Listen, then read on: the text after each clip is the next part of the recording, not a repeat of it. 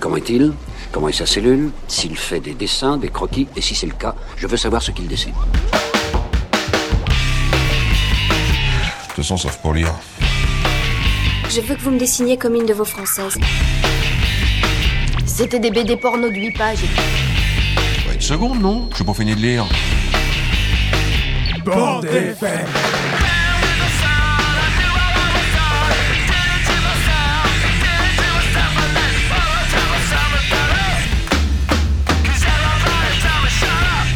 Voulez que je vous dise Un jour, j'ai vu un dessin comme celui-ci. Dans un musée. Oh, c'est intéressant à savoir ça. Moi, j'aime beaucoup lire aussi. À mon avis, c'est extra pour occuper les week-ends. Eh bien, bienvenue à tous dans l'épisode numéro 23 de cette fabuleuse émission, ou de ce fabuleux podcast, devrais-je dire, car je vous rappelle que vous pouvez retrouver cette magnifique, que dis-je, extraordinaire émission sur toutes les bonnes plateformes de podcast. Spotify, Google Podcast, SoundCloud, SoundCloud, tralala tout de soin. Cette émission, vous l'aurez deviné, c'est la bande FM. Je ne dois rien vous apprendre car vous venez sûrement de cliquer sur un lecteur pour l'écouter.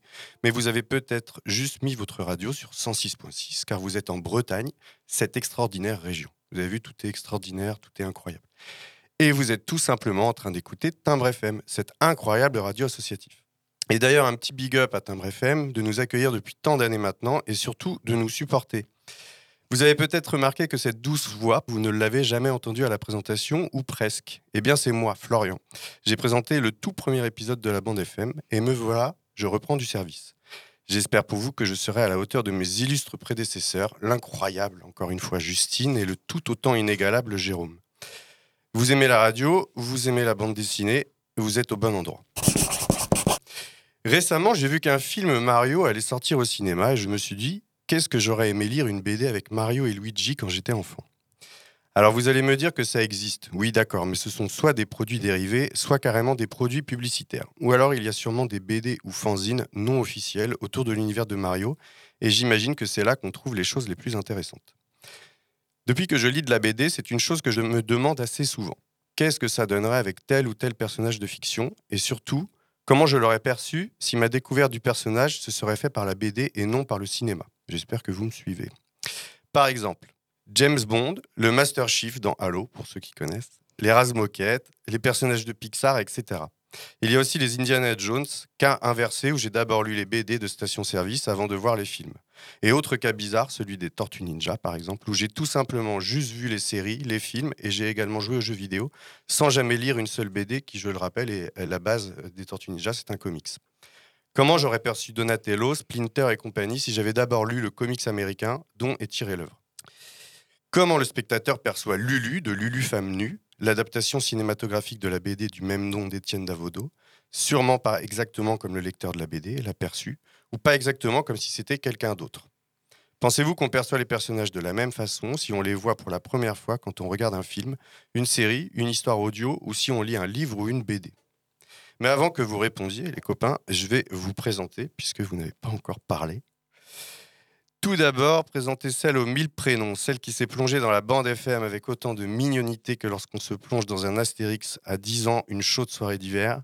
Salut Clémentine. Bonjour, c'est toujours Charlotte. ah, salut Charlotte. Alors, de quoi tu vas nous parler? Tu vas nous faire une chronique, je crois. Alors, moi, je vais vous parler de l'été des Bagnold, qui est euh, mon petit coup de cœur de Noël là, elle date de 2013, mais des BD que j'ai eu à Noël. Ok, à lire euh, au chaud euh, Non, non tu vas voir qu'on change un petit peu de registre pour le coup. Ok. Ensuite, celui qu'on ne présente plus, celui qui ne sait plus s'il est au travail ou s'il est avec des potes quand il est avec nous. Salut mon Loïc. Salut. Alors aujourd'hui, tu fais notre technicien. Voilà, je ne ferai pas de chronique, je ferai juste la technique, mais peut-être que euh, tu vas débattre. Je me permets d'intervenir à un certain moment quand je trouverai ça inadmissible. Il n'y a pas de souci.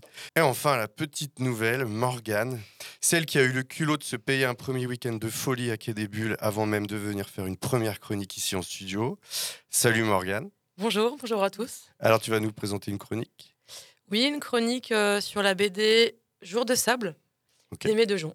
Ok, impatient. Tu vas la faire ta première chronique?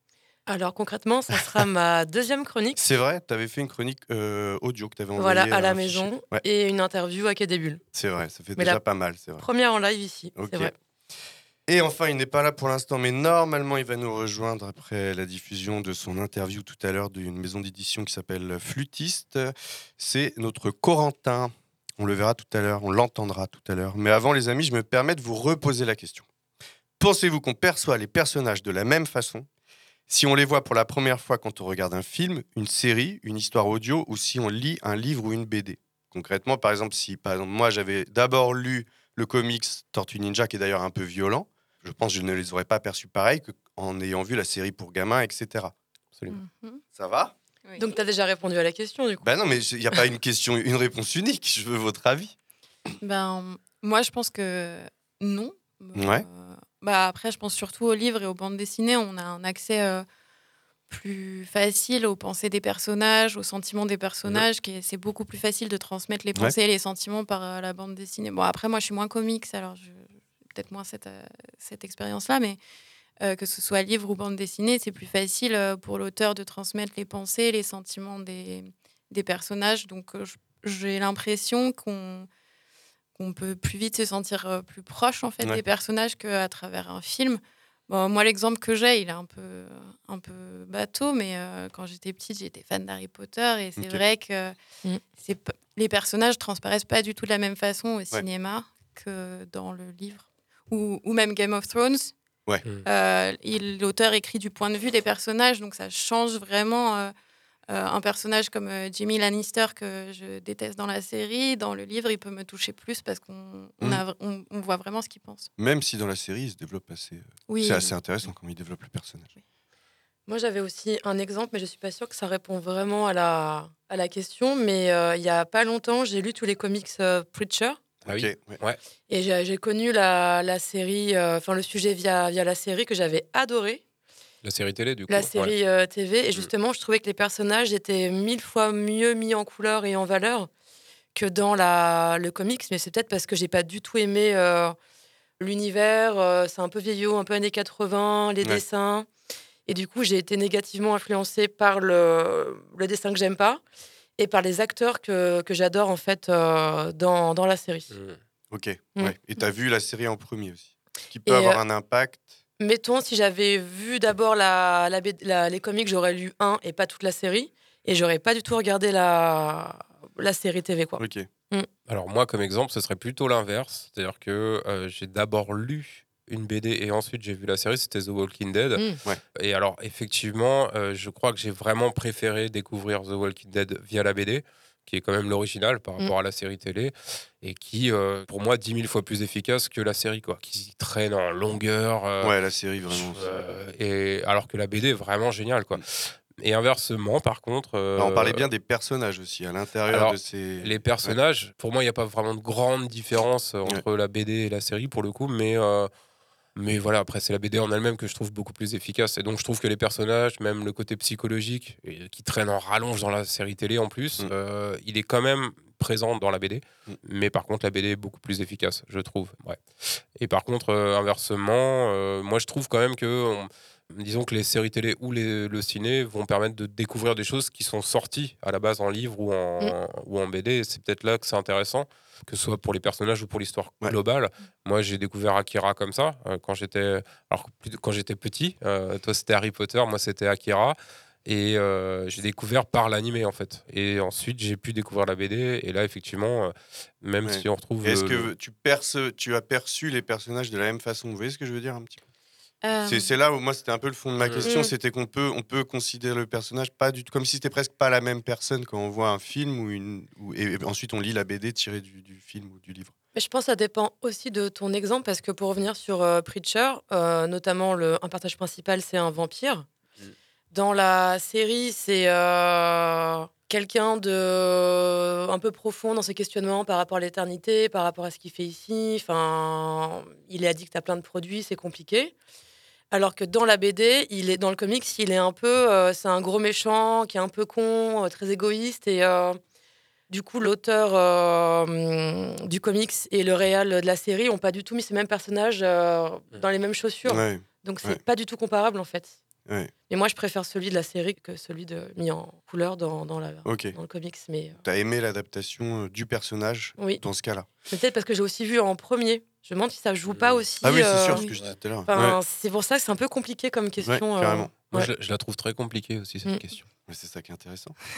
Et moi, il y a- il y, a deux œuvres du même auteur et du même réalisateur quand elles ont été adaptées en film. C'est Sin City et 300. Ah oui 300, c'est une BD aussi? Ouais, à la base, Ouais. ouais. Et ça a été adapté par euh, Zack Snyder, le réalisateur. Et là, pour le coup, moi, j'ai bah, pareil, j'ai vu les films en premier, je crois, ouais. Et j'ai lu après les BD. Et c'est un des rares cas où vraiment, c'est exactement pareil. C'est Frank Miller. Frank Miller, Oui, ouais. Frank Miller. Franchement, j'avais Euh, la même sensation de découvrir les mêmes personnages, mais juste avec du dessin, etc.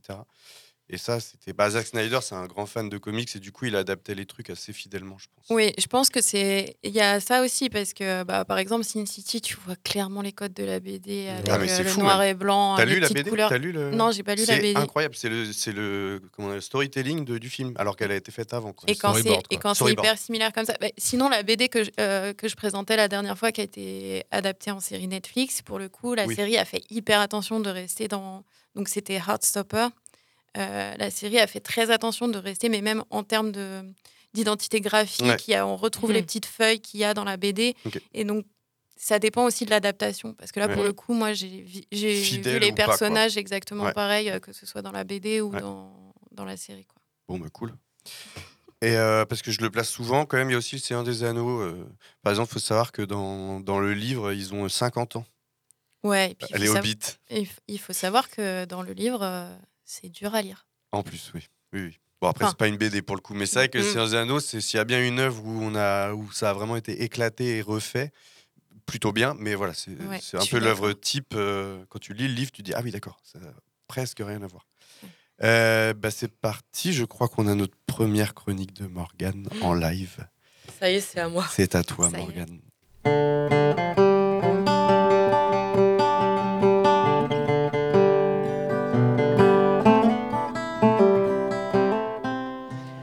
Voilà, comme Flo le disait, c'est ma première chronique euh, en live avec vous au studio. Et je suis venue expressément de Nantes pour vous parler d'une grosse pépite découverte par ma pote euh, Juliette. Avant de commencer à vous parler de la BD, il est important de vous poser le contexte dans lequel euh, je l'ai découverte. J'étais partie quelques jours pour mon anniversaire en novembre à Bergerac, chez Juliette. Et il a draché évidemment des seaux. Du coup, bloqué à la maison, je me suis dit, tiens, pourquoi pas aller faire un tour dans un biblio des copains comme d'hab, je ne sais jamais trop quoi lire ou quoi choisir. Je m'en remets au destin et je demande à Juliette de me passer quelque chose. Et là, elle me tend une BD et elle me dit Alors, si tu as aimé Les raisins de la colère de Steinbeck ou si tu aimes les lectures type drame historique, tu vas kiffer. Alors, bon, déjà, j'ai pas lu Les raisins de la colère, mais je sais que c'est pas joyeux, joyeux. Et les drames historiques en général, bon. Après, dimanche pluvieux du mois novembre à Bergerac, je me suis dit Bon, je ne suis plus un drame près, YOLO, je la prends. Voilà qui arrive entre mes mains la bien nommée Jour de sable d'Aimé Dejon. Alors attention les yeux et les cœurs, parce que cette pépite de près de 300 pages devrait chambouler les plus vaillants d'entre vous. Pour le pitch, nous sommes dans les années 30 aux États-Unis, post-crack boursier de 1929, et nous suivons un jeune homme new-yorkais, John, qui se lance comme photographe professionnel. Il est embauché par une compagnie américaine qui lui commande un livrable bien précis, une mission de photo-témoignage sur le quotidien des personnes qui vivent dans le Dust Bowl. Le Dust Bowl, c'est le bassin de poussière. Il arrive donc dans ce coin, au croisement de l'Oklahoma, le Texas et le Kansas, qui vit une véritable catastrophe écologique, économique et donc humaine. John arrive là avec son sac à dos, sa confiance et surtout sa to-do list de choses à faire, donc à photographier, dans ce quasi-désert de sable, où ceux qui ne sont pas partis attendent inlassablement le retour de la pluie et survivent on ne sait pas trop comment.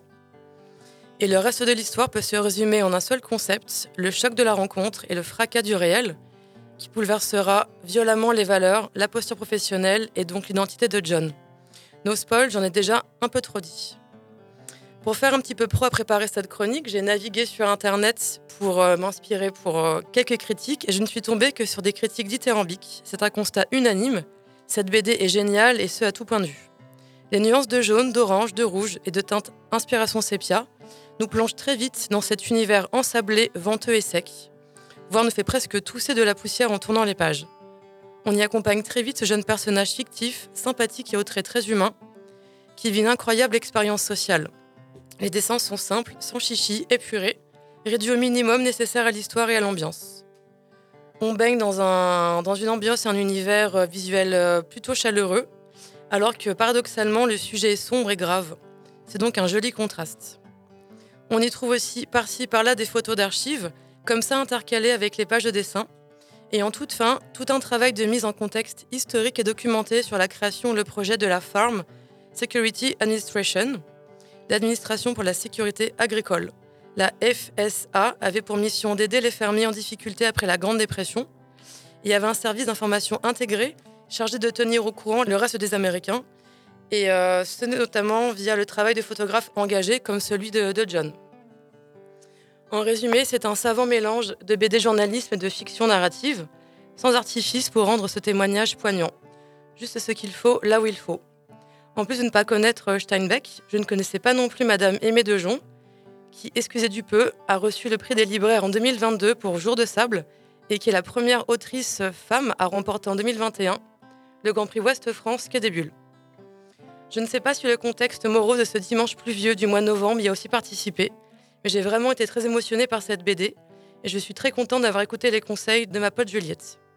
Voilà, j'espère que vous aurez l'occasion de la lire et de l'offrir. Pour le tips, elle est disponible dans la plupart des médiathèques à Nantes.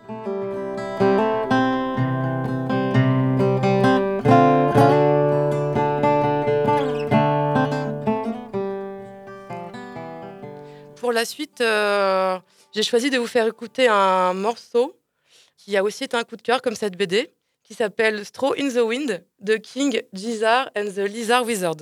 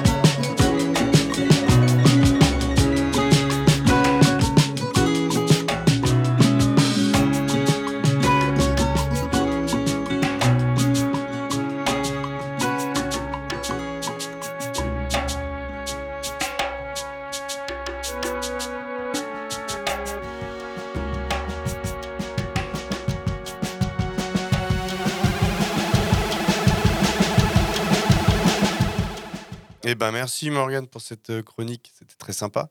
Ouais. C'était speed, mais euh, Ouais. j'ai tout donné. hein. C'était nous- super. Tu peux nous redonner les références s'il te plaît? Oui, donc la BD s'appelle Jour de sable de Aimé Dejon aux éditions d'Argo. Ok. Ça m'a fait penser à un... Il y a une photographe qui était connue, euh, qui a couvert cette crise de 29, je l'ai retrouvée là, c'est Dorothea Lange, ou Lange. Eh ben, elle a dû travailler euh, avec euh, ou pour la FSA, Ok. J'imagine. Je... Et alors, du coup, je voulais aussi euh, aller vers ça.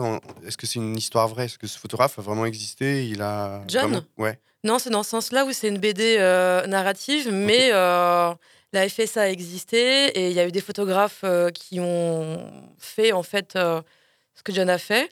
Et il y a un petit clin d'œil pour une photo qui a été très connue avec un crâne et qui a fait un grand débat sur euh, est-ce qu'il faut monter ou mettre en scène euh, des photos pour faire ressortir euh, un point comme bah, à quel point c'était compliqué de vivre dans un désert de sable. Ouais. Et ce- cette photo qui existe avec ce crâne est mise dans la BD. Crâne humain. Un crâne de, de bœuf qui, Ah, la fameuse photo où tu vois le désert derrière. Et voilà, tout ça. Ouais, elle qui est mise en scène. Et tout à la fin, quand elle, euh, Aimé Dejon fait son petit résumé avec les vrais documents d'époque, elle en reparle. Enfin, c'est vraiment. euh, Donc il y a une réflexion sur l'image aussi. Comment Oui. on- Alors, c'est pas poussé, elle le dit un peu comme ça, Oui, oui. mais c'est. euh, en tout cas, ça, ça donne envie. hein. Mm. Je vais te l'emprunter. Et graphiquement, elle a l'air très belle aussi. Mm. Mm. Bah merci, encore Mm. une fois. Merci beaucoup. Euh, on va lancer euh, l'interview de Corentin de la maison d'édition Flûtiste qu'il a réalisé à Quai des Bulles. C'est parti. Ok. Corentin Perrichot, euh, journaliste euh, volant derrière les stands dans la grande tente. Donc là, je suis avec Antoine Beauvois des éditions Flûtistes. Donc je ne sais pas si vous connaissez les éditions Flûtistes. C'est une petite maison d'édition fondée en Euh, en 2012 maintenant. 2012, très jeune quand même et euh, très prometteuse. Euh, on les a reconnus là dans les stands. Ils avaient des petites productions euh, assez jolies, très colorées, en deux trois couleurs, euh, couverture sérigraphiée. Donc euh, Antoine, en fait, je voulais que tu nous expliques euh, le début de l'aventure flûtiste. Flûtiste, ça a commencé donc en 2012 par euh, un fanzine euh, fait euh, par des gens dans la même classe, donc à, à Olivier de Serre, qui était une espèce de A4 euh, noir et blanc agrafé, sérigraphié, euh, sérigraphié, imprimant laser plutôt, on va pas, on va pas aller trop vite. On a fait trois numéros comme ça avec des thématiques très différentes, enfin pas de thématiques plutôt, euh, des horoscopes, des jeux, un petit peu de bande dessinée, un peu de photos. Euh, au bout de trois numéros, on s'est dit que en fait c'était pas assez, que nous on voulait se réorienter et faire que de la bande dessinée. Et du coup, on s'est mis à éditer un peu plus, un plus grand fanzine, plus beau, avec euh, plus de, un plus beau façonnage, donc une couverture euh, sérigraphiée à la mano, toujours imprimée en laser, mais vraiment que de la bande dessinée, plus grand format. Et on a tenu la revue sur ce format-là pendant quatre numéros. Il y avait une thématique à chaque fois. Euh, un appel à participation sur Facebook, des gens qui, venaient qui, nous envoyaient des planches euh, qu'on gardait ou pas. Et, euh, et au bout de quatre numéros, en fait, on s'est dit que c'était comme ça serait quand même plus intéressant d'aller plus loin que juste le, numéro thématique. Donc, on a mis en place un, principe qui est un principe différent pour chaque numéro, un jeu, une contrainte, pour que les auteurs travaillent ensemble à faire une histoire qui soit cohérente, mais avec leurs écritures, mais tout réuni dans le même livre. Et du coup, il y a eu des principes, par exemple, euh, comme au théâtre d'unité de lieu, où on est, toutes les histoires devaient se passer dans le même sous-marin. Et, euh, et quand même euh, respecter un peu la, géographie du sous-marin, je sais pas si on peut dire ça. On a eu des sortes de cadavres exquis en poster, on a eu des histoires écrites où chaque séquence c'était un personnage dessiné par une personne différente, des histoires où des, cases ont été dessinées à deux par plusieurs auteurs. Et tout un tas de choses comme ça qui nous permettent de nous amuser euh, en faisant de la bande dessinée et qui amusent, on espère aussi, euh, les lecteurs. Très bien. Alors, la question qui vient à tous nos auditeurs, c'est pourquoi flûtiste? Ah, ça, c'est l'éternelle question. À un moment, en festival, on avait un grand jeu qui était euh, d'inventer une histoire différente à chaque fois, comme quoi l'un de nous était un ancien joueur de flûte international. Euh, non, c'est pas du tout vrai. Euh, en fait, flûtiste, c'était un peu le, prendre le contre-pied de. euh, on, on fait du pipeau, quoi. On, on- on préférait. On n'est pas trop. je vais, je vais mettre. J'espère que je vais pas mettre trop de gens à dos en disant ça, mais on n'est pas trop genre fanzine photo en réseau en grand format à 50 euros qui n'ont aucun. Enfin, pas trop de contenu en tout cas. Et au contraire de ça, du coup, on s'est dit, bah, on entend le bruit des mouettes derrière, je sais peut-être. On voulait, on voulait dire, genre, on fait du pipeau. Et au contraire, travailler dur derrière pour, euh, pour faire euh, des livres euh, lisibles et un peu cohérents. Donc euh, là, on entend des mouettes, on est dehors, on est sorti de la tente et on entend aussi des, des pirates derrière. Je m'excuse pour euh, les interférences sonores. Euh, Est-ce que ça s'appelait flûtiste au début? Euh, non, euh, les, tous les trois premiers fanzines, c'était le petit flûtiste illustré. Et, sauf que c'est devenu très long à écrire et à, et à garder. Donc euh, quand on a en fait quand on a créé l'association, euh, la, la structure pour euh, légaliser un peu flûtiste et, et aller plus loin, on a appelé juste ça flûtiste. On a, on a abandonné les, les mots en trop et, c'était plus simple après. D'accord. Alors économiquement parlant, comment ça se monte euh, ce type de projet et puis quelles sont euh, vos perspectives, j'ai envie de dire aussi? Bah, économiquement, euh, ça s'est monté sans trop de thunes au départ. Enfin, on avait tous investi genre euh, peut-être 50 euros, 100 euros pour, acheter un petit peu de matos de sérigraphie et du papier pour faire les couvertures. Euh, de manière très artisanale, ce qu'on continue maintenant, mais avec du matos un petit peu mieux. Euh, en fait, on a eu la chance de profiter dans notre école d'une laser noir et blanc qui, était gratuite, mais faut pas trop le dire, voilà, qui nous a permis en fait d'imprimer le premier numéro à 100 exemplaires. on, on avait juste dû acheter le papier intérieur pour pas avoir un truc copieur trop basique. Et du coup, cet argent qu'on a gagné, on l'a réinvesti dans le deuxième numéro, on qu'on a réinvesti ensuite dans le troisième numéro, et ainsi de suite. Et la maison a continué à grossir comme ça, avec des plus gros tirages et de l'argent qui revenait. Euh, sachant que les livres, euh, quand ils étaient à, à 100 exemplaires, on les vendait assez rapidement. Euh, maintenant, c'est beaucoup plus. Mais euh, on tourne aussi beaucoup en salon pour vendre les livres. Et en fait, du coup, cet, cet ar- cet argent, il, revient et il sert à payer toujours les nouveaux livres. Euh, maintenant, les auteurs aussi, pas les éditeurs. Euh, mais enfin maintenant comme on est une structure légale aussi, enfin une vraie asso, euh, qu'on est référencé à la BNF machin, on peut se permettre aussi de demander des subventions au CNL, ce genre de choses. Mais ça, c'est très récent, ça fait que même pas un an qu'on le fait, et ça permet juste de faire des, un peu plus gros tirage des livres pour les placer en librairie et, moins se casser le dos à les fabriquer que nos petits doigts pleins d'agrafes déjà et de, et de coups de cutter. Oui, parce que toi, tu es éditeur et tu t'occupes euh, depuis le début de la production. Tu es un peu illustrateur aussi, c'est ça? Euh, oui, au, dé- au départ, quand même, flûtiste, c'était pour, euh, pour Enfin, on il y avait des, d'autres gens que, l'équipe. on était quatre mecs au départ. les, trois autres sont, partis. Enfin, ils vont bien, hein, mais ils sont juste partis ailleurs. Mais on faisait ça pour s'éditer. S'éditer nous, se faire la main. On était dans une école, on nous apprenait la pub et on testait ça. Donc on voulait. euh, je, crois que l'intervieweur sait de quoi je parle. On voulait juste euh, bah, s'échapper un peu et apprendre autre chose en même temps et rencontrer d'autres gens euh, et, enfin, un peu s'échapper de cette espèce d'avenir tout tracé qu'on nous vendait de vous allez devenir des grands publicitaires, machin. Ce qui nous intéressait pas et toujours pas d'ailleurs.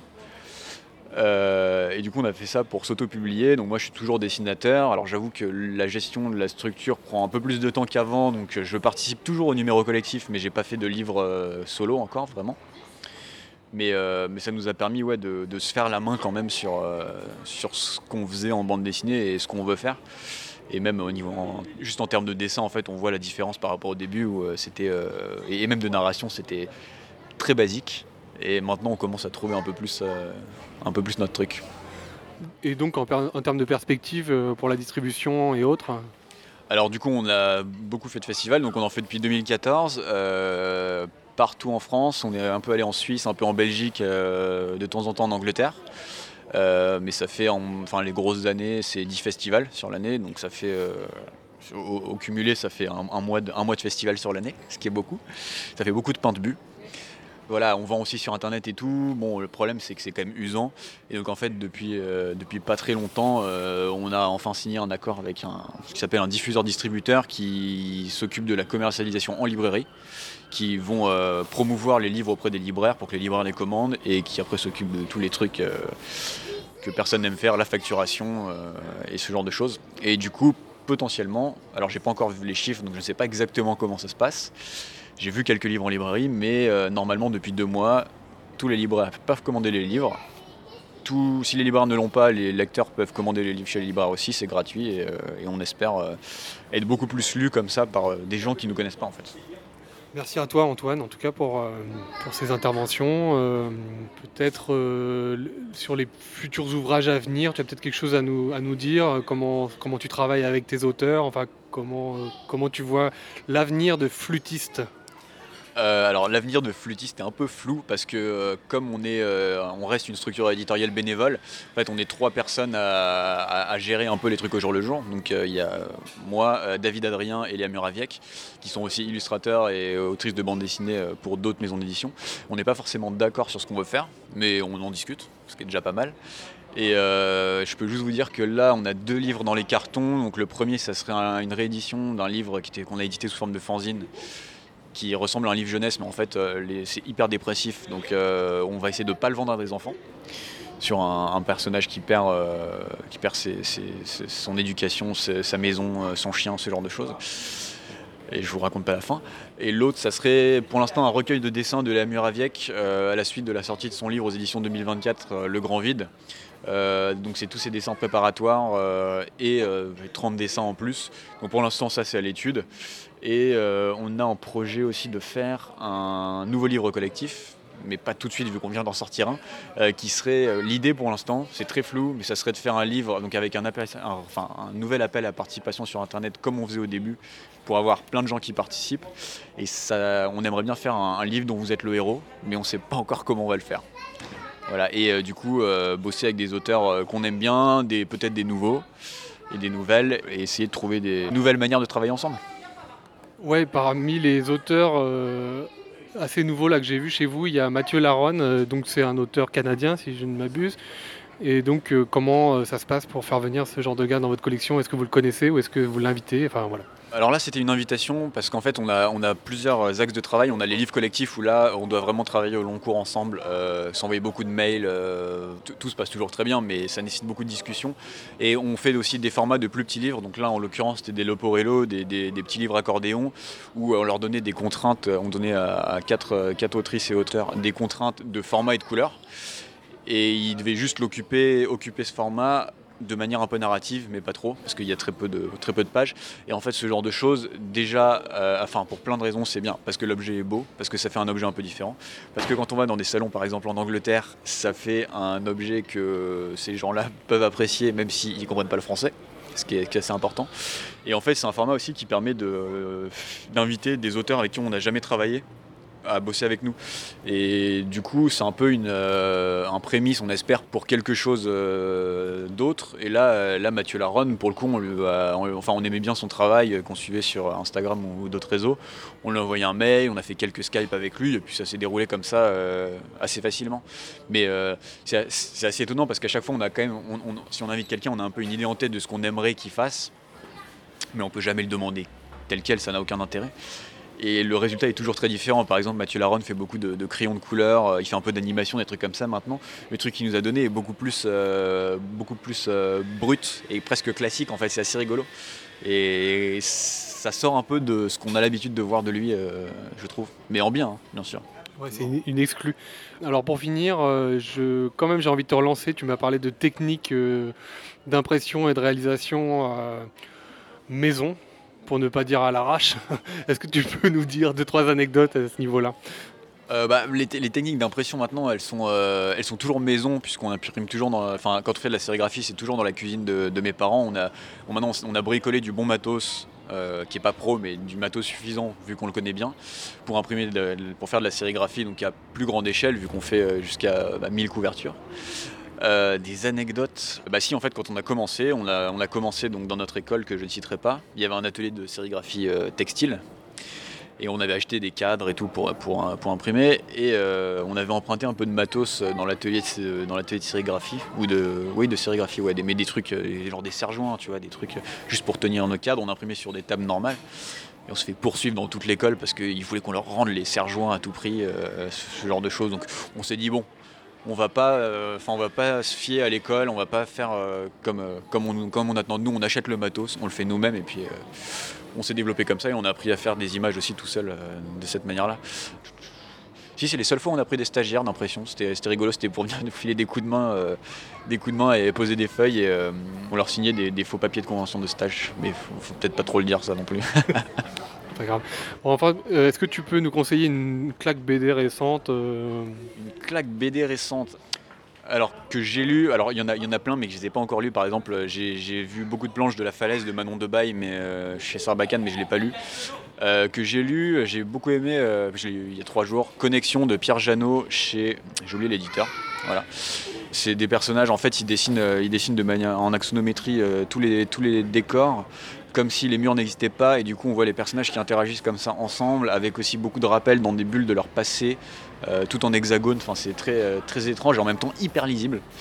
C'est super. Voilà c'est un livre euh, parmi d'autres Et quelle musique tu nous conseilles de passer après cette interview? Oh euh, Lady Fantasy de Kamel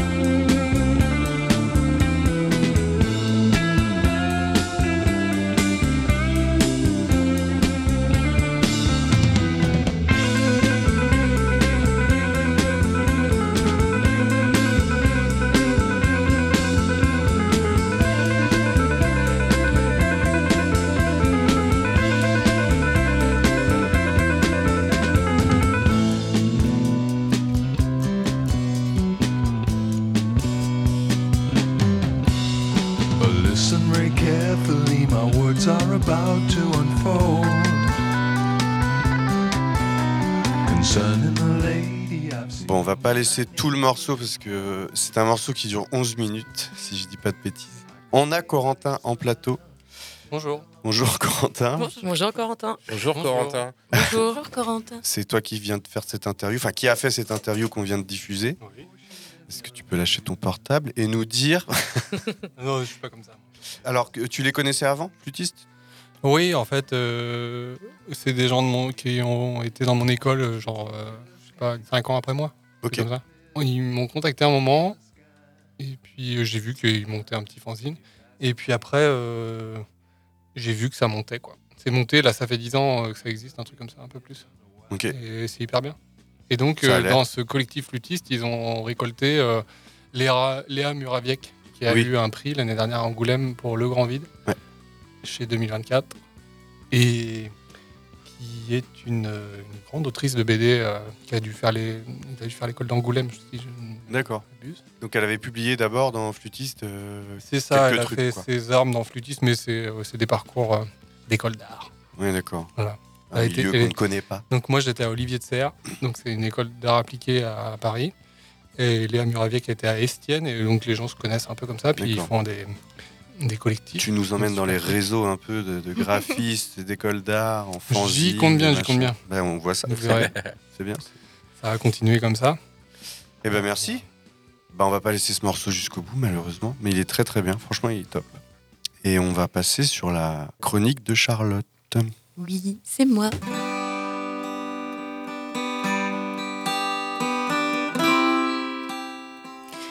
Pour ma première chronique, je vous parlais de la façon dont je choisis mes BD. Je vous ai parlé de mon côté pie, ou pigeon, je sais pas trop, attiré par les couvertures chamarrées. Je dois vous avouer qu'en réalité, la façon la plus fiable que j'ai de choisir une BD, c'est mon frère. D'ailleurs, si Jérôme a les BD à papa, moi j'ai plutôt les BD à Mathieu. C'est lui qui m'a donné en premier le goût de lire les bandes dessinées. J'avais bien déjà lu quelques Astérix ou des Tintins. Allez, un boulet bill. Mais rendons à César ce qui appartient à César. Mon amour de la bande dessinée, c'est lui qui me l'a transmis. Depuis, il se consacre assidûment à faire ma culture BD. C'est simple, je pense qu'il m'a offert la moitié de ma bibliothèque. Alors pourquoi je vous raconte tout ça? Bah Parce que la BD dont je vais vous parler, c'est encore une de ses découvertes. Et c'est la quintessence de tout ce que m'a fait découvrir mon frère au fil des années. Le croisement de toute la culture musicale, littéraire et cinématographique qu'il m'a transmise. Car oui, il y a aussi un film adapté de la BD, dont la bande originale a été composée par mon groupe préféré de tous les temps, Belle and Sebastian.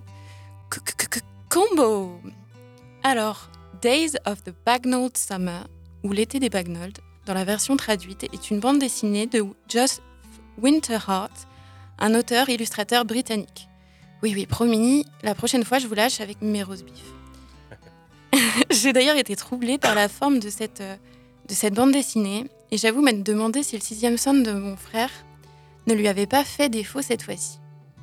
Elle est organisée en très courtes planches de six cases, en deux rangées de trois vignettes. Plutôt inhabituelle comme mise en page. J'admets que je n'ai jamais été une amatrice des strips courts et que j'appréhendais un peu de trouver des bouts de sketch mal ficelés les uns avec les autres. Un peu à la Garfield, c'est- c'est pas ma passion. quoi. J'ose le dire, je me suis lourdement trompée. Comme quoi, il faut pas toujours juger un livre d'après sa couverture. Cette BD est à lire entièrement, car ce qui fait le génie, oui j'ose le dire, le génie de Winterheart, c'est qu'à travers des scènes banales et fugaces, il nous ouvre une fenêtre sur la vraie vie. Au gré de ces moments succincts, il nous conte l'histoire de Sue Bagnold, une bibliothécaire cinquantenaire, et de son fils Daniel, un adolescent de 15 ans, taciturne et fan de métal. Daniel devait passer l'été en Floride chez son père, mais avec la naissance de sa petite sœur, son père et sa belle-mère pensent que ça va être trop compliqué de s'occuper et d'un nouveau-né et d'un ado. Il se retrouve donc à devoir passer tout l'été avec sa mère, la personne la plus ennuyeuse du monde, comme il le dit. L'histoire ne vous paraît pas passionnante? C'est normal. Winterheart compte avec justesse et poésie la langueur maussade du quotidien de Sue et de Daniel. Il peint avec brio la terrible complexité de la communication entre une mère célibataire et son fils adolescent, les difficultés de chacun dans leur position d'inconfort respectif, être adolescent, être une mère célibataire de 52 ans. L'histoire a le goût douceâtre d'un plat de porridge tiède et le rythme d'une journée trop chaude où, caché à l'ombre, on attend que le soir fasse retomber la fraîcheur. Winterheart n'est pas beaucoup plus tendre avec ses personnages dans son crayonné qu'il ne l'est dans son histoire. Le côté esquissé des dessins rappelle le goût de l'auteur pour les croquis. On croirait presque qu'il a réellement suivi pour un été Sue et Daniel. Ce dessin aide aussi à transmettre l'ennui lancinant de cet été. Il représente ces personnages le menton rentré dans des angles rarement à leur avantage qui renforcent de prime abord l'impression négative que l'on peut avoir d'eux. Sue est toujours représentée la bouche pincée, dans son pull trop grand, avec des trop grandes lunettes qui lui donnent un air un peu ahuri. Daniel, lui, a un catalogue d'expressions plutôt limité. Ses cheveux longs lui cachent toujours la moitié du visage. Il se tient voûté dans la plus belle caricature d'un adolescent dégingandé qui a grandi trop vite pour son corps. Cependant, il n'oublie jamais de laisser paraître la tendresse qu'il a pour ses personnages, afin de pouvoir nous la transmettre. C'est tout ce que j'aime de l'humour britannique, un équilibre subtil entre l'absurdité du quotidien, un côté pince sans rire tout à fait caractéristique de nos voisins d'outre-Manche, et une certaine bienveillance tout de même. Car si au premier abord il semble tourner en ridicule l'ennui implacable de la vie de Sue et Daniel, il arrive à nous embarquer et même à nous attendrir. Il sait pointer les défauts générationnels des uns et des autres tout en saupoudrant de ci, de là, de la profondeur. Quelques images pour expliquer le passé pas si facile de Sue, quelques images pour détailler les rêves de Daniel et ses insécurités. Il sait nous emmener, instant de vie par instant de vie, vers de la tendresse pour ces deux personnages, coincés dans un quotidien morne d'incompréhension et de manque de communication. Il mêle avec justesse et agilité la nostalgie, l'humour et l'espoir. Parfois, détour d'une case, il crée un petit moment de complicité, d'amour ou de compréhension pour qu'à la fin de l'été, à la fin du livre, on puisse partir le cœur allégé de savoir que cet ennui n'est pas immuable. Je vous avouerai qu'elle m'a un peu chamboulée cette BD, Elle m'a fait rire et elle m'a aussi fait pleurer. Et euh, je vous parlais tout à l'heure de l'adaptation cinématographique du livre. Elle est à mon avis très réussie. On se retrouve avec un bon film long et délicat dont la bande originale nous berce doucement dans le quotidien des personnages. C'est aussi une ode à la banalité et à l'espoir d'une vie meilleure. Voilà, j'ai beaucoup apprécié l'adaptation et l'ambiance musicale qui l'accompagne. Ainsi, je vous laisse avec Get Me Away From Here I'm Dying par Belle et Sébastien, Belle and Sebastian, tiré de la bande originale du film Days of the Bagnall Summer, en vous encourageant à vous laisser tenter par l'aventure des Bagnols. En anglais, si vous êtes capable, c'est un vrai délice.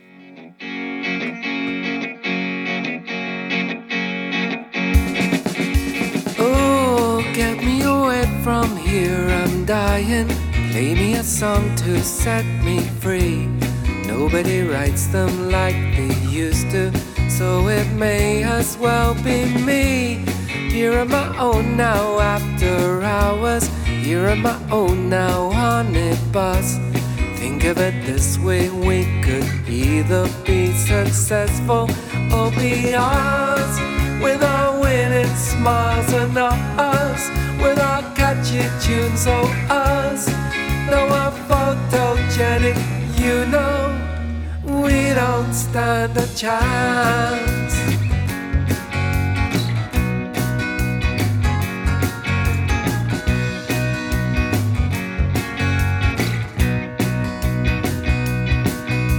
I'll settle down with some old story about a boy who's just like me.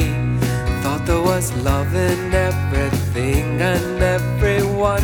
You're so naive. They always reach a sorry ending. They always get it in the end. Still, it was worth it as I turned the pages solemnly and then. With a winning smile, the boy with naivety succeeds. At the final moment, I cried. I always cry at endings.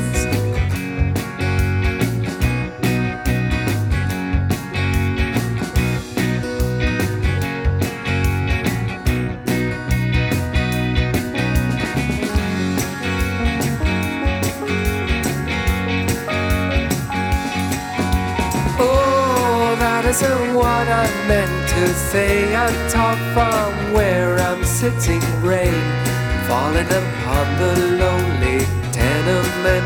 I set my mind to wander into the windows of my lovers. They never know unless I write. This is no declaration. I just thought I'd let you know goodbye. Said the hero in the story. It is mightier than swords. I could kill you, sure, but I could only make you cry. Bah, elle a l'air très sympa cette BD, Charlotte. Ouais, elle est super. Vous voulez que je vous redonne les références? Exactement. Alors, c'est L'été des Bagnold par Geoff Winterhart aux éditions Ça et là, ou Days of the Bagnall Summer par Jonathan Cape, si vous voulez le lancer sur la version originale. Alors, et la, euh, la version film, on peut la trouver sur une plateforme? Euh, je sais pas si elle est disponible Ouais. en France actuellement. Elle Ah, sera disponible euh, sur MyCanal euh, à l'avenir, mais là, elle n'est pas encore disponible en France. D'accord. Ça m'a fait penser dans le côté une mère célibataire avec son fils pendant des vacances à Mommy de, Ouais, bah Xavier Nolan. Mais c'est beaucoup plus tendre que Mommy de oui. Xavier Nolan. Parce que c'est, c'est, on est sur des, sur des conflits du quotidien vraiment Ouais. beaucoup moins violents que dans Mommy. Mais ouais, il y a un petit. euh, Ok. C'est Le côté euh, série anglaise, euh, moi je dirais Mummy. Mummy, oui. Mamie. Mum, non, c'est ça? Ouais, euh, oh, ça peut être euh, Mamie. séries du euh, quotidien, là. Non, mais- Mommy. le- Pardon. Je sais plus, il y a une série anglaise comme ça, qui Ah ouais? raconte euh, le quotidien d'une famille. Ok. euh, chez la mère qui accueille euh, tous ses enfants chez elle, plus ou moins. D'accord. Ah, je connais pas. Je connais pas non.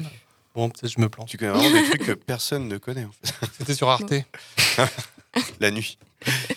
Et euh, bah, c'est très bien. En plus, j'ai bien aimé la petite anecdote avec ton frère, c'est mignon. Ouais. Et il peut venir faire des chroniques s'il veut aussi. hein. Ouais, mais il habite à Lyon, alors ça fait Non, un bah, il peu peut loin. pas venir. Et ben super. Et ben, je crois qu'on va être parti sur la LBD. Jingle.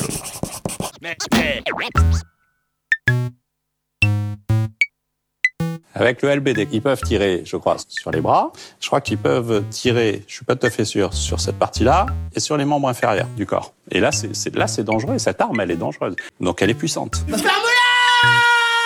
Grave dans ta mémoire, c'est précis. Round 4, fight Laisse parler quand même. Ta gueule Alors, on va parler de Bastien Vives à l'heure où on enregistre l'émission, enfin à la période où on enregistre l'émission. La grosse polémique Bastien Vives euh, a eu lieu. Et tout le monde, du moins ceux qui s'intéressent à la bande dessinée, et ils sont de plus en plus nombreux, a entendu parler de l'affaire du coup Bastien Vives. Et pour vous rafraîchir la mémoire, eh ben, on va passer un petit son euh, d'RMC. Ah bah, bravo. C'est parti. Autre chose à présent, le portrait du jour, donc Nicolas, c'est celui de Bastien Vives, auteur de bande dessinée. Le festival d'Angoulême a, a annulé une exposition qui devait lui être consacrée parce qu'il est accusé de promouvoir la pédopornographie. Oui, il devait être effectivement à l'honneur du festival d'An- d'Angoulême le mois prochain, mais il ne le sera pas. Les organisateurs ont annulé l'expo hier après plusieurs jours de polémique. Une pétition avait rassemblé plus de 100 000 signatures dénonçant à la fois l'œuvre et les propos du dessinateur. La direction du festival l'a d'abord longuement soutenu, disant refuser de céder à cette censure, mais finalement, elle a cédé à des menaces, des, intimida- des intimidations qui lui ont été adressées. Le, le festival a, a jugé qu'il était dangereux de maintenir cette exposition, dangereux pour les dessinateurs et pour le public. Qu'est-ce qu'on lui reproche exactement? Alors, une série d'albums publiés à partir de 2017. D'abord, Une sœur, un roman graphique sur deux adolescents qui découvrent la sexualité, salué par la critique au moment de sa sortie, mais jugé aujourd'hui par certains dérangeant. Ensuite, Petit Paul, c'est une BD farce sur un très jeune garçon avec un très gros sexe qui est violé par son institutrice. Et puis, il y a eu la décharge mentale sur une famille où les parents couchent avec leurs enfants. La décharge mentale, c'était bien sûr une réponse à la BD La charge mentale de la dessinatrice féministe Emma. La polémique entre les deux auteurs avait été violente. Bastien Vives avait lancé des appels au meurtre contre Emma et il avait souhaité que son fils soit violé, des propos qu'il avait ensuite regrettés. Le monde de la BD, qui est par ailleurs très peu ouvert aux femmes, est aujourd'hui partagé sur cette affaire. Certains dénoncent un personnage immonde qui joue à l'adolescent attardé alors que c'est un pervers de 38 ans, je cite. D'autres, comme son éditeur, comparent ce qui lui arrive au procès fait à Flaubert pour Madame Bovary ou bien à la condamnation de, de Baudelaire pour les fleurs du mal. Les organisateurs d'Angoulême, eux, ont continué à apporter tout leur soutien aux, aux dessinateurs, même si... Chut, RMC, chut, chut, chut. Alors justement, j'ai passé ce son m'amuse parce que tu m'as dit que c'était Apolline euh, Matin ou un truc comme ça sur RMC. Oui, Apolline S'il y a bien un endroit où on n'entend pas parler de BD normalement, c'est là. Mm. Et du coup, c'est ça qui m'amuse, c'est le côté qu'en fait, enfin, on parle de BD, mais par le biais d'une polémique comme ça. Voilà, d'un coup, ça s'est mis en avant. Et comme l'a rappelé le monsieur, il y a beaucoup de BD qui font polémique et beaucoup de ses propos aussi. Alors Ouais. je trouve qu'il donne des propos sans aucun contexte, même si, ce que Bastien Vives a dit, en particulier sur des réseaux sociaux, euh, sur Emma, la- l'auteur féministe qui avait fait la, la charge mentale, c'est quand même assez impressionnant. Mais moi, j'ai une question. Ok. Euh, après, on peut développer autour. J'ai trouvé ça comme ça. C'est de quoi Bastien Vives est-il le symptôme? Ah ouais, c'est ça la question. bah, moi, j'ai la sensation qu'en fait, j'ai pas envie de dire bouc émissaire ou truc comme ça, parce que le gars a quand même un, un beau, un beau bagage hein, quand tu regardes bien tout ce qui. Voilà. Mais j'ai l'impression que plus largement, dans le milieu BD et l'ambiance générale, euh, où on met beaucoup le doigt sur ce genre d'affaires et ce genre de propos en politique, dans le milieu de la culture, etc., voilà, de quoi il est le symptôme pour la BD. Je sais pas si vous comprenez ce que je veux dire. Mais, moi, j'ai une, réponse facile. Pour moi, il est le symptôme de la société patriarcale, en fait. Ouais. Parce qu'en fait, euh, bon là, en plus, ils ont loupé un de ces, un de ces ouvrages euh, à caractère euh, qui s'appelle Les melons de la colère. Donc, euh, il y en a quand même trois. Des en melons fait, de la colère qui parle d'une adolescente. d'une adolescente qui a des, trop gros énormes. seins, Ouais. qui a des trop gros seins, qui va s'en faire supprimer, qui se fait euh, violer par son médecin et euh, par tous les gars qui passent parce que c'est quand même euh, c'est quand même sympa. Alors une chose, avant tout, quand même, une chose qu'il faut rappeler, quand même, c'est que toutes les BD, quasiment toutes celles qui sont vraiment avec à caractère pornographique dont on parle, sont vendues sous blister en BD pornographique. C'est dans des collections où il y a d'autres BD Q. D'ailleurs, il y en a une qui s'appelle BDQ. Donc, je veux dire, Oui, mais on est quand pas- même sur du, du- du que pornographique. C'est pas que des BD pornographiques en fait, c'est des BD pédopornographiques. Les, les, les protagonistes sont des enfants ou des adolescents. Ouais. Donc on n'est pas sur juste Oui. une BD pornographique. En fait, alors j'interviens, mais je pense que, euh, en fait, il y a plusieurs facettes dans cette affaire parce que, euh, en fait, ça me rappelle plusieurs autres épisodes avec euh, notamment Aurel San qui a joué à Rennes euh, à l'époque, avec le morceau Sale pute qui a été, voilà, où il s'est fait complètement dépasser par son truc. Pareil, une sorte d'adolescent qui dit, qui dit des conneries au micro, sauf que ça restait de l'ordre du fictionnel. Les BD, pour moi, de Vives, ça reste de l'ordre du fictionnel. En, fait, pour moi, si quelque chose tombe sous le coup de la loi, euh, dans ces cas-là, il faut que ça parte en justice et c'est la loi qui, fait foi. Moi, ce qui m'a plutôt interpellé euh, sur cette affaire, c'est que le festival, euh, le festival d'Angoulême, du coup, a décidé d'annuler tout ça, mais à cause de groupes de pression et en fait je trouve pas ça normal que des gens euh, décident en fait que euh, ça doit pas passer euh, dans tel festival tel concert machin truc. Enfin là je parle de musique parce qu'il y a eu il y a eu plusieurs affaires comme ça. Et en fait je trouve pas ça normal que ce soit euh, que ce soit la société civile qui décide bah non ça ça va être annulé quoi. Ou comme quand des, des- des politiques disent on vous donne pas les subventions parce que vous faites jouer tel tel artiste. Je trouve ça en fait je trouve ça ouais. inadmissible. Ça c'est une part. L'autre part c'est si ça tombe sous le coup de la loi que que les groupes de pression euh, eh bien saisissent la justice et dans ces cas-là, euh, et dans ces cas-là, si- euh, les BD en question euh, ben, posent problème, c'est à la justice de trancher. C'est pas à la société civile. Pour moi, hein. Ou- Oui, mais il y a quand même, il y a quand même débat sur en fait déjà l'organisation du festival d'Angoulême à qui on reproche très régulièrement de ne Mm. pas du tout mettre en avant en avant des, des, des artistes femmes ou de, de rester toujours dans le même genre d'artistes qui vont promouvoir, c'est-à-dire bah, des artistes Ouais. qui font qui sont un peu euh, limites, euh, qui font Ça, c'était euh, un une- peu le- un c'était peu une le des débat. autres facettes de, Oui. de- de l'affaire pour moi. C'est Ouais, que, euh, c'est- effectivement, on est dans un contexte où, effectivement, il y a plein d'aff- d'affaires qui sortent, et tant mieux, sur la pédocriminalité, sur le sexisme, et, et tant mieux, quoi. Mais sous quelle forme et pour comment, Ouais, bah, quoi? Enfin, moi, c'est un peu bah, ça qui me dérange, en fait. Mais tu vois, moi, je trouve que c'est légitime, par exemple, d'organiser une pétition. Une pétition Ah oui, en disant, moi, j'ai Mm. pas envie de voir un artiste comme ça au Festival d'Angoulême, qui est le plus grand festival de bande dessinée de France, Mm. alors qu'il y a tellement d'autres. En fait, c'est ça, c'est pourquoi choisir Bastien Vives, alors que tu as tellement d'autres artistes que tu peux. Bah, moi, je te que tu peux répondrais que c'est un auteur qui vend et euh, que Ah, moi, je- moi, je suis un gros fan de Last Man, euh, qu'il a fait euh, pas tout seul. Et alors, effectivement, euh, le, le- où tout est décalé un petit peu, quoi. Donc, même euh, l'image de la femme et compagnie, bah ouais, c'est avec des gros nichons, machin truc. Là, en fait, euh, moi, ce que je trouve dommage, c'est en, en fait, c'est lui qui s'est tiré une balle dans le pied, hein, clairement, euh, notamment avec Emma, la- l'autrice Mhm. et Bah compagnie. ouais, il, a fait hein. son gros connard et, euh, et, et là, il en paye le prix, et tant mieux, quoi. Mais par contre, euh, je trouve quand même que euh, là, on a, la- on a une espèce de forme de censure aussi. Et je- en fait, je trouve Ouais, ça aussi dangereux dans un sens. Quoi. Alors après, moi, je trouve que le débat, il est un peu désaxé sur le fait que, bien sûr, c'est pas normal qu'il y ait des groupes qui fassent pression en menaçant de violence pour Mhm. pas qu'il y ait des choses à faire. Après, moi, j'avoue que je me pose la question aussi de des des menaces qu'il a reçues ou si c'est pas aussi euh, le festival d'Angoulême qui a un petit peu paniqué. Oh le voyant- complot. Oh le complot. Non mais Oh la non, mais- complotiste. mais, euh, mais après, ça, bien sûr que c'est pas normal. Enfin, je veux dire, il n'y a, pas de débat à avoir sur le fait de est-ce que c'est normal ou pas de Mm. menacer de violence quelqu'un dont on n'a pas envie qu'il parle. C'est pas normal. Mais par contre, c'est aussi euh, dans la société. Mais enfin, en tout cas, moi, en tant que femme, en tant que Ouais. féministe, j'ai pas peur de le dire. Moi, ça me saoule que ce soit toujours des auteurs comme ça qui soient mis en avant. Ça, on est d'accord. Et Le- ça me saoule aussi un peu qu'après, ils soient présentés en victimes de la censure. Parce qu'en Bah, fait. c'est le pro- euh, c'est là où j'allais en venir, c'est le problème de ça. C'est que du coup, ça retourne un peu la galette, tu vois. Effectivement, euh, ce gars-là, euh, moi j'aime son œuvre, comme dit Loïc. J'ai pas lu les trucs les plus hard à part euh, Petit Paul, mais moi je trouve qu'une sœur, Le goût du chlore, j'ai trouvé que c'est une BD incroyable. Une sœur, je trouve ça incroyable. Quand tu as été ado et que tu as vécu ces, ces envies-là, ces, ces- ces fantasmes-là, j'adore son dessin, etc. Et genre, justement, je trouve que effectivement les propos qu'il a tenus sur les réseaux sociaux, c'est dans des Non, mais il y a aussi dans des de inter- forums. Non, il y a dans, des, dans des interviews aussi. hein. J'ai pas entendu ça, mais en tout Alors- cas, non, mais juste pour dire, en tout cas, c'est qu'effectivement, le gars, c'est incroyable ce qu'il a dit et c'est ho- horrible, quoi. Enfin, c'est vraiment des trucs de pas très sympas envers euh, cette autrice.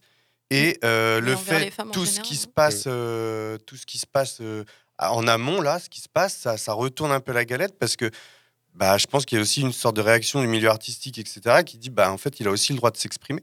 Quand ça part sur son œuvre, comme tu dis tout à l'heure, bah, excuse-moi, tout ce qu'il fait de vraiment pornographique, c'est considéré en pornographique et c'est pas le seul qui fait, qui parle de pédopornographie dans des BD de cul ou dans des livres de cul ou dans des vidéos si tu vas sur internet. On te fait croire qu'une meuf qui a 18 ans, on va te faire croire que c'est la, la belle-fille du gars. Enfin, tu vois, c'est genre, on insinue tout le temps de la- de l'adolescence et tout dans le cul. Alors Mais ouais, fait, mais c'est un le problème, vrai en sujet, fait. c'est- mais Ouais, non, c'est mais précisément le problème de Oui, mais société c'est pas, laquelle on vit, tu vois. Il n'y a pas que Bastien Vives qui fait ça. Oui, alors. Non, mais c'est pas parce qu'il y a que lui, il y a pas que lui ça, qui le fait. Non, mais c'est un normal. système Ça, en c'est fait. pas répréhensible. C'est un système. euh, Si, si, en fait. tous en même temps. Alors moi, je vais vous dire. c'est on dirait- RMC là. On dirait Ouais, RMC là. On est sur RMC ou quoi Eh, à un moment donné. Donc, du coup, à un moment donné, moi j'ai envie de dire que. euh, Non, non, mais en fait, il y a, il y a un truc dont on parle jamais c'est les éditeurs. Ouais. Et Bastien Vives, il a été édité. Il s'est pointé chez Machin et Machin a dit Ah, trop marrant, ah ouais, euh, petit Paul, vas-y, on va tenter le coup, euh, ça va faire un gros buzz, ça va être censuré, mais on va en vendre des tonnes. Euh, bon, il y en a qui sont passé, par- hein. Oui, c'est parti au Ils pilon aussi vendu. beaucoup. Non, ils ont, ils ont eu beaucoup de presse en fait, parce que tous les, tous les, toutes les rédactions de presse les ont commandés. Mais après, euh, non, les gens se précipitent pas pour avoir une BD de cul chez eux. C'est faux. Enfin, tu vois, il y a une petite communauté de, de, de types ou de, de femmes qui aiment ça, tu vois, ce genre de BD.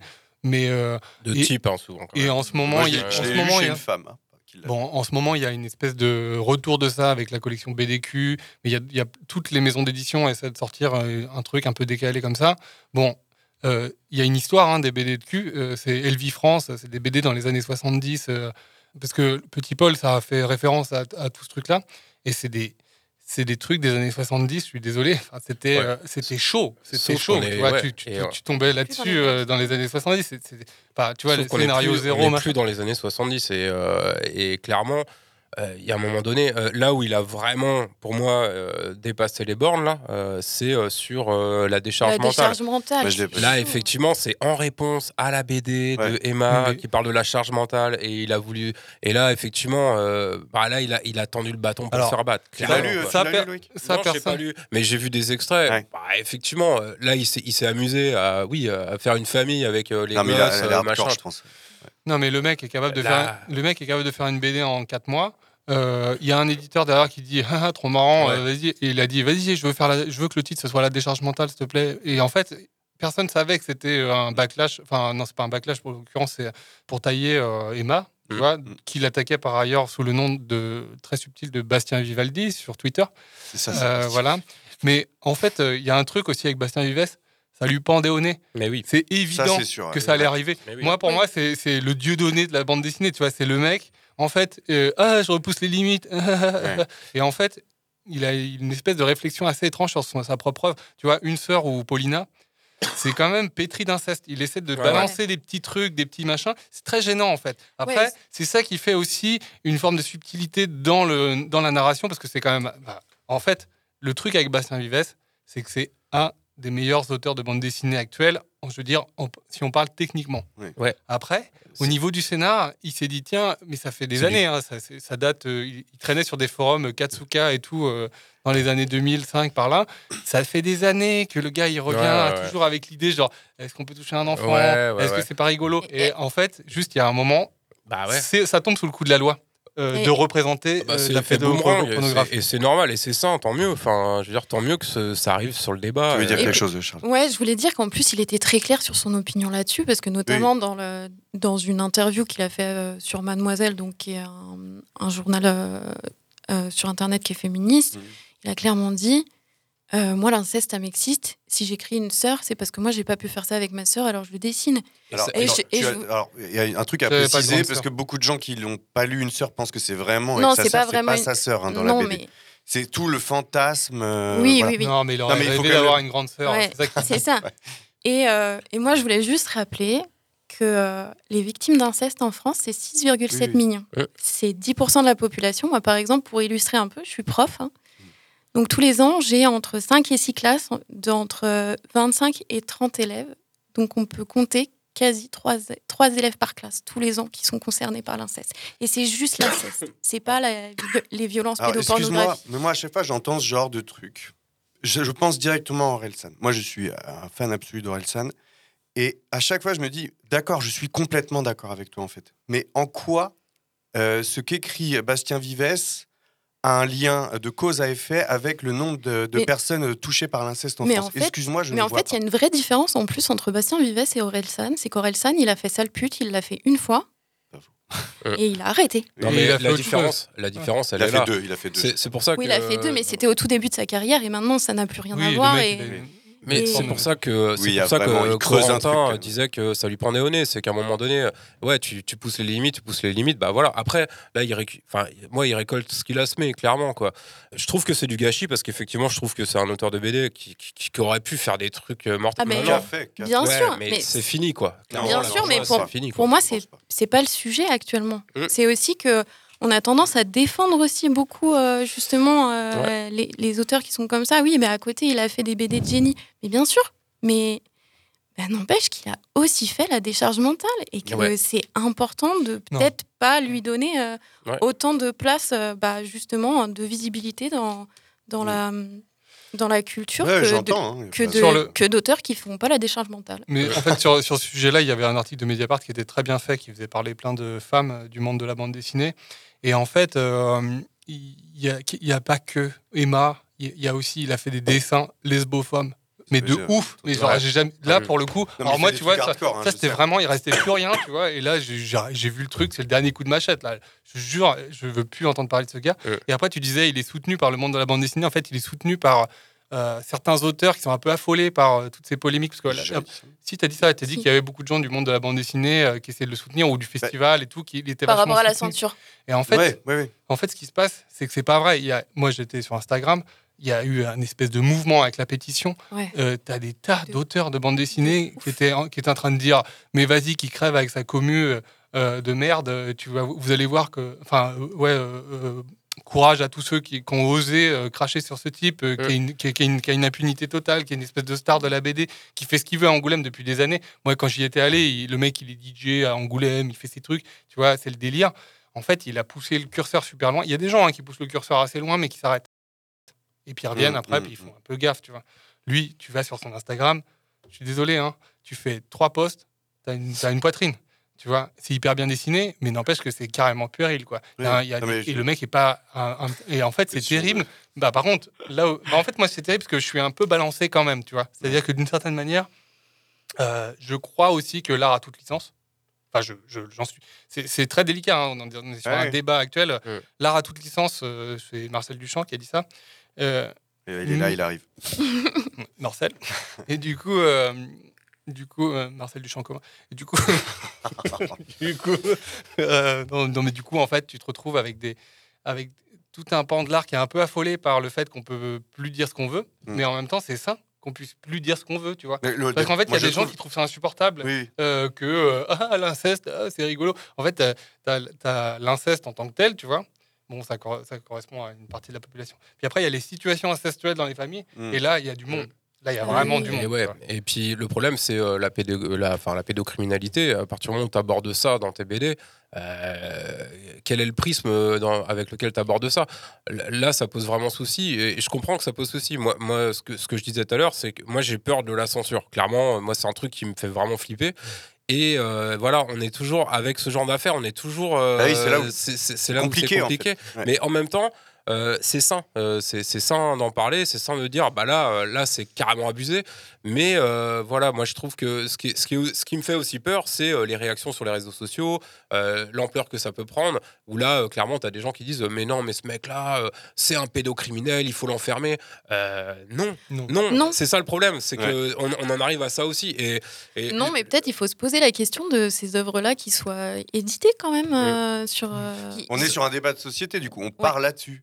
Ah, grâce à des, polémiques comme ça. Carrément, mais voilà. Ah oui. Ça me fait penser, à chaque fois, j'ai l'impression, effectivement, comme tu dis, Loïc, qu'à un moment donné, euh, pour Alston à l'époque, pour revenir avec lui, mais Marilyn Manson, je sais pas si vous vous rappelez, au moment de Columbine aussi, de la tuerie de Columbine, euh, parce que les mecs écoutaient ses morceaux, ils avaient été tués plein de gens Non, dans un lycée. pareil. Ouais, mais ça n'avait rien à mais voir. Attention, que- ce que je veux dire, c'est que sur ces polémiques-là, à chaque fois, j'ai l'impression que là, il y a une, toute une partie de la populace qui est là en mode. Vas-y, on va le pendre en place Attends. publique, le gars, tu vois. Non, c'est pas, c'est euh, pas la même. C'est pas la même parce quoi, que euh, non, c'est pas la même parce que Marilyn Manson, il y a, il y a une contenu politique et il a été attaqué. euh, Je, je suis pas mais- sur les non, détails. non, moi, je suis pensais dans la forme que ça peut Écoute, prendre sur le, le débat de Moi, je société. pensais plutôt à la, la Ligue du violence. LOL, la Ligue du LOL. Vous vous Ouais. rappelez de la Ligue du Oui. LOL? Bah, En fait, Oui. c'est ça. C'est ce, ce Ouais, bon ouais, vieux euh, mâle blanc qui est. enfin, tu sais, Ouais, c'était La Ligue du tout LOL, un bande de journalistes qui- Ouais, qui, Ah envoyaient des tweets, euh, qui, qui trachaient des gens sur Twitter et c'était fun. Et, particulièrement des nanas. hein. Voilà, ça, ouais. Quand même. euh, hein. Florence Porcel et euh, je sais plus, quelques-unes Mais- comme ça. Et en fait, c'est juste euh, toute une équipe. Mais là, pour Bastien Vives, c'est les éditeurs euh, qui sont tous. Euh, des mâles blancs euh, euh, de la- qui ont la quarantaine et Oui. qui trouvent ça fun, Oui. tu vois, de refaire des trucs des Non, années c'est sûr. 70 où euh, des gamins se font tringler, euh, machin, c'est rigolo. Euh, bah en fait, moi je trouve ça bien en fait que ça met un petit coup de ménage là-dedans en disant bon les gars, Mais ça, je- je ça suis pue un peu, ça pue un peu le cigare euh, quand on rentre dans les bureaux quoi. Tu vois?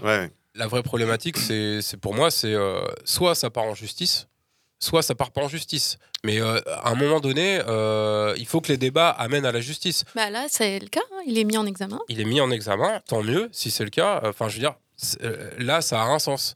Mais euh, que des groupes de pression fassent annuler des choses dans les festivals, moi, je trouve ça quand même hyper dangereux. Non, mais les groupes de pression, je suis d'accord. Par contre, sur la pétition, je pense que ça fait partie du droit à l'e- du droit à l'expression, en fait, tout Moi, je crois que simplement. la hein. ministre de la Culture, elle a dit un truc du style c'est inadmissible que, que l'expo ait été annulée. Ça ne veut pas dire que je pense que c'est bien ce qu'il a fait. Et genre, on va pouvoir aussi réfléchir à une nouvelle loi qui encadre tout ça. En fait, et je trouve que là, il y a un peu tout dit en dans le sens euh, bon. Moi, je dirais que c'est un scandale que l'expo ait été annulée de cette façon. Mais ça, on est d'accord. Mais Moi, de cette aussi. façon. Ouais, exactement. Et il y en a beaucoup qui ont critiqué le, le communiqué de presse d'Angoulême, qui disait justement on l'annule, mais euh, on continue à soutenir. Mais pas, je pense, sur le fond, mais sur euh, le côté, euh, on aurait aimé quand même qu'il soit en expo. Et ça, je l'entends. Après, eux, ils défendent leur bout de gras et euh, je pense que, euh, effectivement, ce qui, ce qui était dit, c'était que l'expo n'avait rien à voir avec euh, du petit Paul, du. du... Voilà. Apparemment, apparemment. Non, mais c'est le- leur, du Oui, argument. oui. Non, C'est mais- leur argument. Après, Je suis d'accord, mais ils il se a- sont fait dépasser par le truc. Après, ils l'ont cherché. Mais bon, ça fait quand même plein de sens. fois Angoulême. Hein. Ça fait quand même plein de Bah fois. Des, sélections- ça. des sélections entières sans une femme. euh, En fait, c'est bah, ça le problème. les gars, C'est ça aussi le vrai problème, c'est Ouais. qu'en fait, les gens ont eu, ont eu marre parce que ça fait des années Ouais. qu'on leur dit que les sélections sont pas ouf. En fait, vaut mieux aller au festival format à Ouais, Augan. au festival Moi, format. Augan. Le 25 mars. Non, pour, pour finir avec Angoulême, moi j'avais un ami euh, libraire BD qui disait euh, euh, il y a aussi, à l'heure actuelle, dans le, le festival d'Angoulême est considéré par plein de gens du monde de la BD comme un truc où ils sont un peu à la masse, quoi. Ils font que des conneries euh, tous les ans. Et qui est des bulles est en train de monter, les amis. Ouais, Bah ouais. Mais tant mieux. Tant Et mieux. Et tant mieux. format, et format. Et bien des bulles- ait des bulles flip parce qu'il y a format qui arrive, qui est en train de monter. Bon, bah, on est en bien. cas, Morgane, tu n'as rien dit?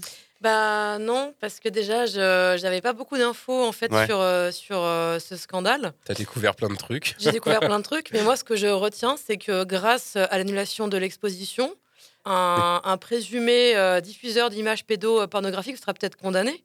Enfin, c'est quand même hyper important en fait. Si l'enquête est ouverte, si un juge s'est saisi, c'est bien qu'il y avait matière Ouais. à, sinon ils auraient classé sans suite. Carrément. Donc c'est qu'il y a quand même un sujet sérieux. Euh, par la pression euh, des gens qui ont fait peut-être polémique, euh, mais je trouve ça quand même, enfin c'est quand même ça qui est important dans l'histoire. Mm, mm. Parce que s'il est condamné pour diffusion d'images à, ca- à caractère pédopornographique, c'est, c'est, enfin il va aller en prison en fait. C'est, grave. Et puis ça répondra au... C'est très très grave. Mais je pense pas parce que. Moi c'est ce que j'ai entendu un peu dans le débat. En fait, en justice, il y a eu quand même beaucoup de jurisprudence où dans l'art, il y a quand même un En droit d'expression. ouais. Mais ça aura mis le doigt là-dessus. C'est ça. Euh, ça l'aura mis en, lui en danger. Mm. Peut-être que ça le calmera sur, euh, sur tous les trucs euh, lesbophobes, euh, homophobes. Oui, puis c'est possible qu'un politique, Sexiste. un politique, Ah oui, enfin, c'est. c'est possible qu'un politique reprenne aussi ça et dise bon bah on va faire une- un texte de loi, machin. Je pense qu'on va plus être dans un truc comme ça où la société évolue tout doucement aussi dans ses textes, Mhm. etc. Mais la polémique sert à ça, oui, à boum, mettre le truc en lumière, ça c'est clair. Oui, ça fait bouger le monde de la BD Voilà. aussi. hein. Aussi, Alors, commence à- Parce qu'il y a aussi des éditeurs qui, eux, ont, Ouais. ont signé la pétition. J'ai vu des, des mots d'éditeurs qui disaient. Ouais, il y a eu ouais. des mots d'éditeurs, il y a Boula Ouais. qui a fait des mots, il y a Pénélope Bagieux. Mm. Voilà, donc c'était quand même pas peut-être rien. le début d'une nouvelle ère aussi. Enfin, On l'espère. Oui. Et il y a peut-être une raison industrielle aussi derrière tout ça. c'est que Bastien Vives était, euh, était euh, présumé pour. euh, enfin, il était question qu'il dirige une collection chez. Gallimard? Non, Gal- Casterman. Casterman, Casterman. collection de BD de cul. Ok, d'accord. voilà, voilà. Euh, ça balance dans cette émission. c'était l'info complot. Et ben on va passer sur le BD Minute parce qu'on a explosé le temps. Euh, Maintenant le BD Minute. Merci à tout le monde pour ce débat. C'est parti pour le BD Minute. BD Minute. Une minute pour une BD.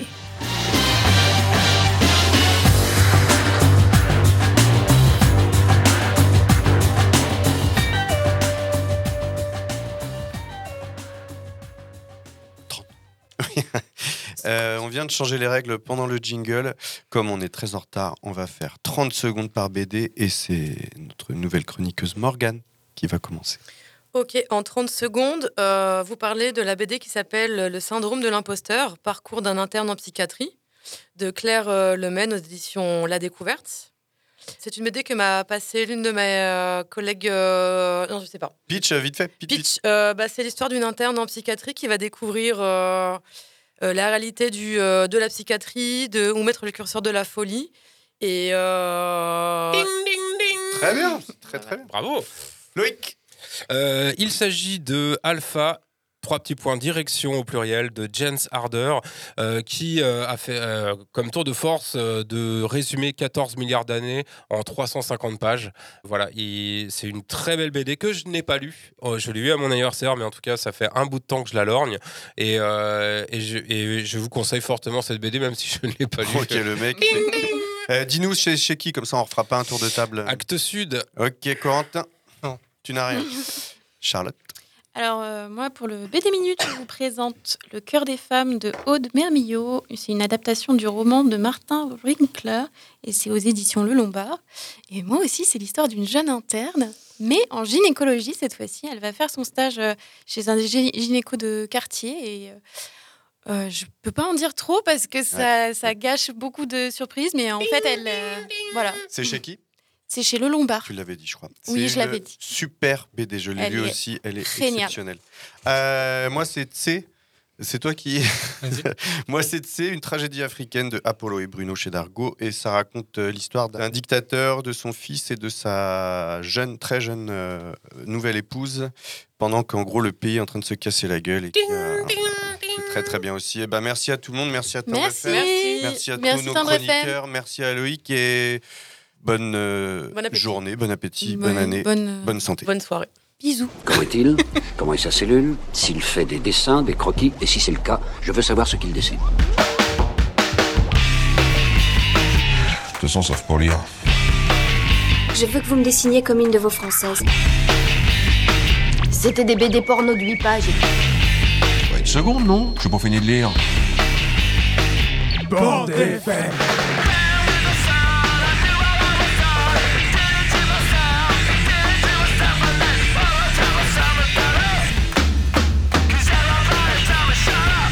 Vous voulez que je vous dise?